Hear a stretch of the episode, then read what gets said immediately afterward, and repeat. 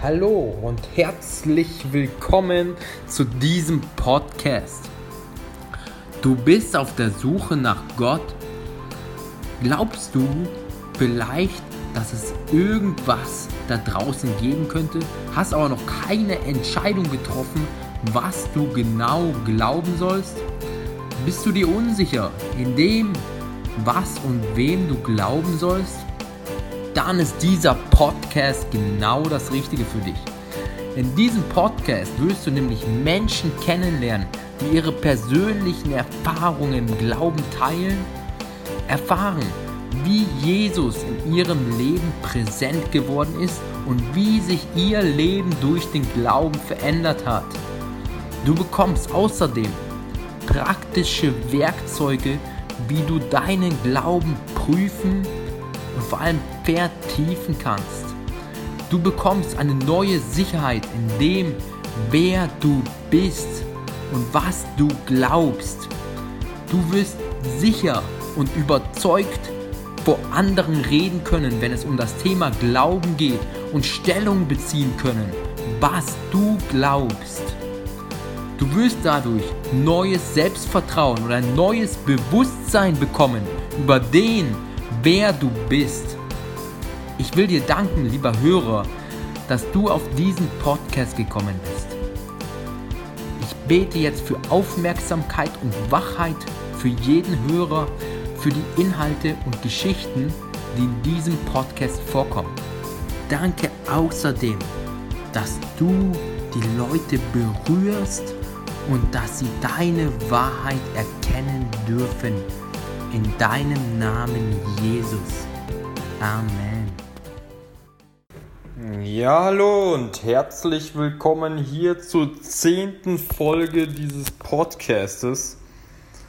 Heute geht es um das Thema Richten. Was sagt Jesus, was sagt die Bibel über das Thema Richten? Und hier dürfen wir uns gerne die Bergpredigt einmal anschauen, was Jesus dort sagt. In Matthäus 7, Vers 1 spricht Jesus, richtet nicht, damit ihr nicht gerichtet werdet.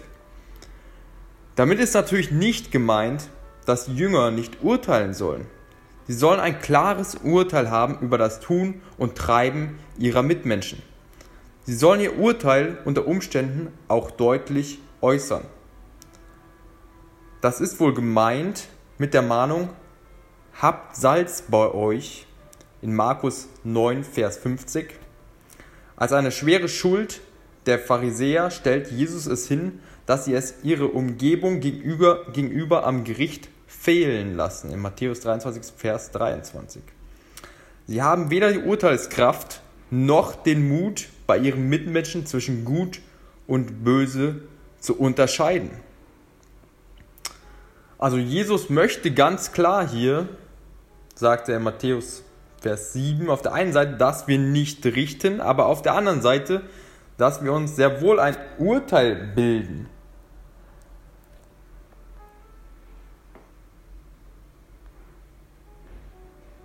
Das Richten, das Jesus verwirft, ist das Verurteilen. Ist über einen Menschen vor Gericht das Urteil gesprochen, so gilt seine Sache als erledigt. Man befasst sich nicht mehr mit ihr. Es ist eine freche Überheblichkeit, einen Menschen, über den Gottes Urteil noch nicht ergangen ist, als erledigt anzusehen, ihn in ein Schubfach zu werfen, zu behaupten, so ist er und so bleibt er weil jemand einmal log, sagen, er ist überhaupt ein Lügner. Weil eine einmal einen leichten Ton anschlug, sagen, sie ist ein leichtfertiger Mensch. Weil eine einmal versagte, urteilen, er taugt überhaupt nichts.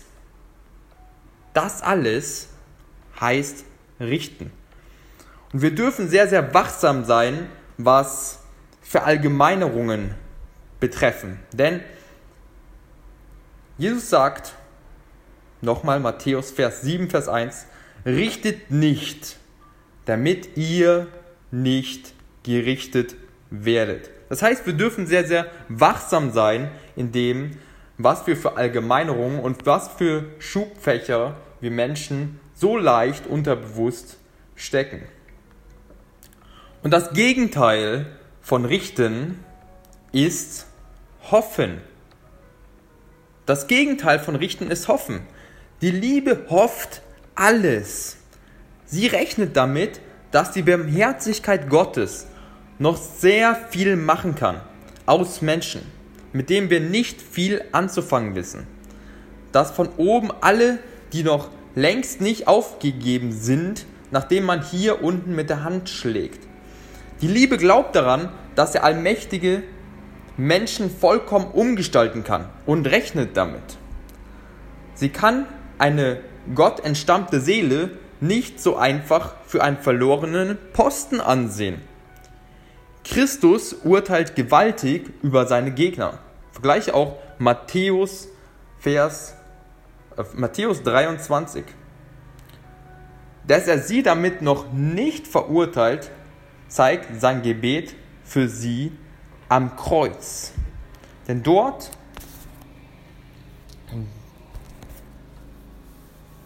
dort lässt er ja Gnade walten für denjenigen, der Verbrechen begangen hat und sagt diesem, dass er noch heute mit ihm in sein Reich kommen wird. Genau. Ich darf noch hier an dieser Stelle Matthäus, Vers 23, Matthäus 23 vorlesen, denn dort soll laut der Quelle, die ich vorlesen durfte, nämlich jesus.ch, alles weiteres in den Shownotes verlinkt. Ich lese vor hier aus der aus der Bibel. Hoffnung für alle. Matthäus 23. Dann sprach Jesus zu der Volksmenge und zu seinen Jüngern. Die Schriftgelehrten sind dazu eingesetzt, euch das Gesetz des Mose auszulegen. Und hier, also in Matthäus 23, ähm, soll ja Jesus quasi über seine Gegner urteilen. Jetzt schauen wir uns das mal an. Richtet euch nach ihren Vorschriften, folgt aber nicht ihrem Beispiel. Denn sie selber tun nicht, was sie von anderen verlangen. Also Jesus spricht hier von den Schriftgelehrten und den Pharisäern, dass sie quasi dazu neigen, also dass man denkt, die Vorschriften werden von denen befolgt, aber sie sind kein Beispiel, sagt Jesus, folgt aber nicht ihrem Beispiel, denn sie selber tun nicht, was sie von anderen verlangen. Sie bürden den Menschen unerträgliche Lasten auf, doch sie selbst rühren keinen Finger, um diese Lasten zu tragen. Also wir sehen hier, Jesus urteilt sehr wohl auch über die Menschen. Aber mh, hm, ja, ich lese mal weiter. Mit allem, was sie tun, stellen sie sich zur Schau. Am Arm tragen sie breite Gebetsriemen und an Gewändern riesige Quasten. Bei euren Festen wollen sie die Ehrenplätze bekommen und auch in der Synagoge sitzen sie stets in der ersten Reihe. Es gefällt ihnen, wenn man sie auf der Straße ehrfurchtsvoll grüßt und Meister nennt. Jetzt sagt Jesus, lasst ihr euch nicht so anreden. Nur Gott ist euer Meister. Ihr seid untereinander alle Geschwister. Niemanden auf der Erde sollt ihr Vater nennen, denn nur einer ist euer Vater, Gott im Himmel. Ihr sollt euch auch nicht Lehrer nennen lassen, weil ihr nur einen Lehrer habt, Christus. Wer unter euch groß sein will, der soll anderen dienen. Alle die sich selbst ehren, werden gedemütigt werden. Wer sich aber selbst erniedrigt, wird geehrt werden. Also Jesus spricht hier ganz klar die Pharisäer und Schriftgelehrten an, die er in seinen Augen als, ich würde mal sagen, Heuchler, und das ist auch hier die Überschrift hier dieses Kapitels, Heuchler bezeichnet und man sich nicht blenden lassen soll für, äh, bei Leuten, die Gebetsriemen tragen, hier, äh, die ja so aussehen, so scheinheilig aussehen im Prinzip. Ähm, und Jesus sagt auch ganz klar, wie man es denn richtig macht, nämlich, dass wir eine Lehre haben und das ist Christus. Und wer unter euch groß sein will, also wer groß sein will, der soll den anderen dienen. Und jeder, alle, die sich selbst ehren, werden gedemütigt werden. Wer sich aber selbst erniedrigt, der wird geehrt werden. Genau. Insofern danke ich hier, Jesus, an dieser Stelle noch für dein Wort. Ich danke dir, dass du ganz klar sprichst. Ich danke dir für die Bibel und ich danke hier auch nochmal, dass ich hier aus der Quelle, die ich nochmal zitieren darf, nämlich jesus.ch, diesen kurzen Text über das Thema Richten ähm, vorlesen durfte. Und danke Jesus auch für dein Wort, für das neue Testament, für Hoffnung für alle, für diese Übersetzung. Danke, dass die verständlich ist auch. Und danke, Jesus, dass du möchtest, dass wir nicht vorschnell über andere urteilen. Und dass wir uns ich bete, Heiliger Geist, dass du uns dabei hilfst, diese Vorurteile, die wir so schnell als Menschen bilden, zu unterlassen und anstatt dessen quasi die Liebe walten lassen und wir den Menschen in deine Hände geben und dass du die Menschen veränderst. Jesus. Und du schaffst Veränderung. Du durch deinen Heiligen Geist, Jesus. Genau.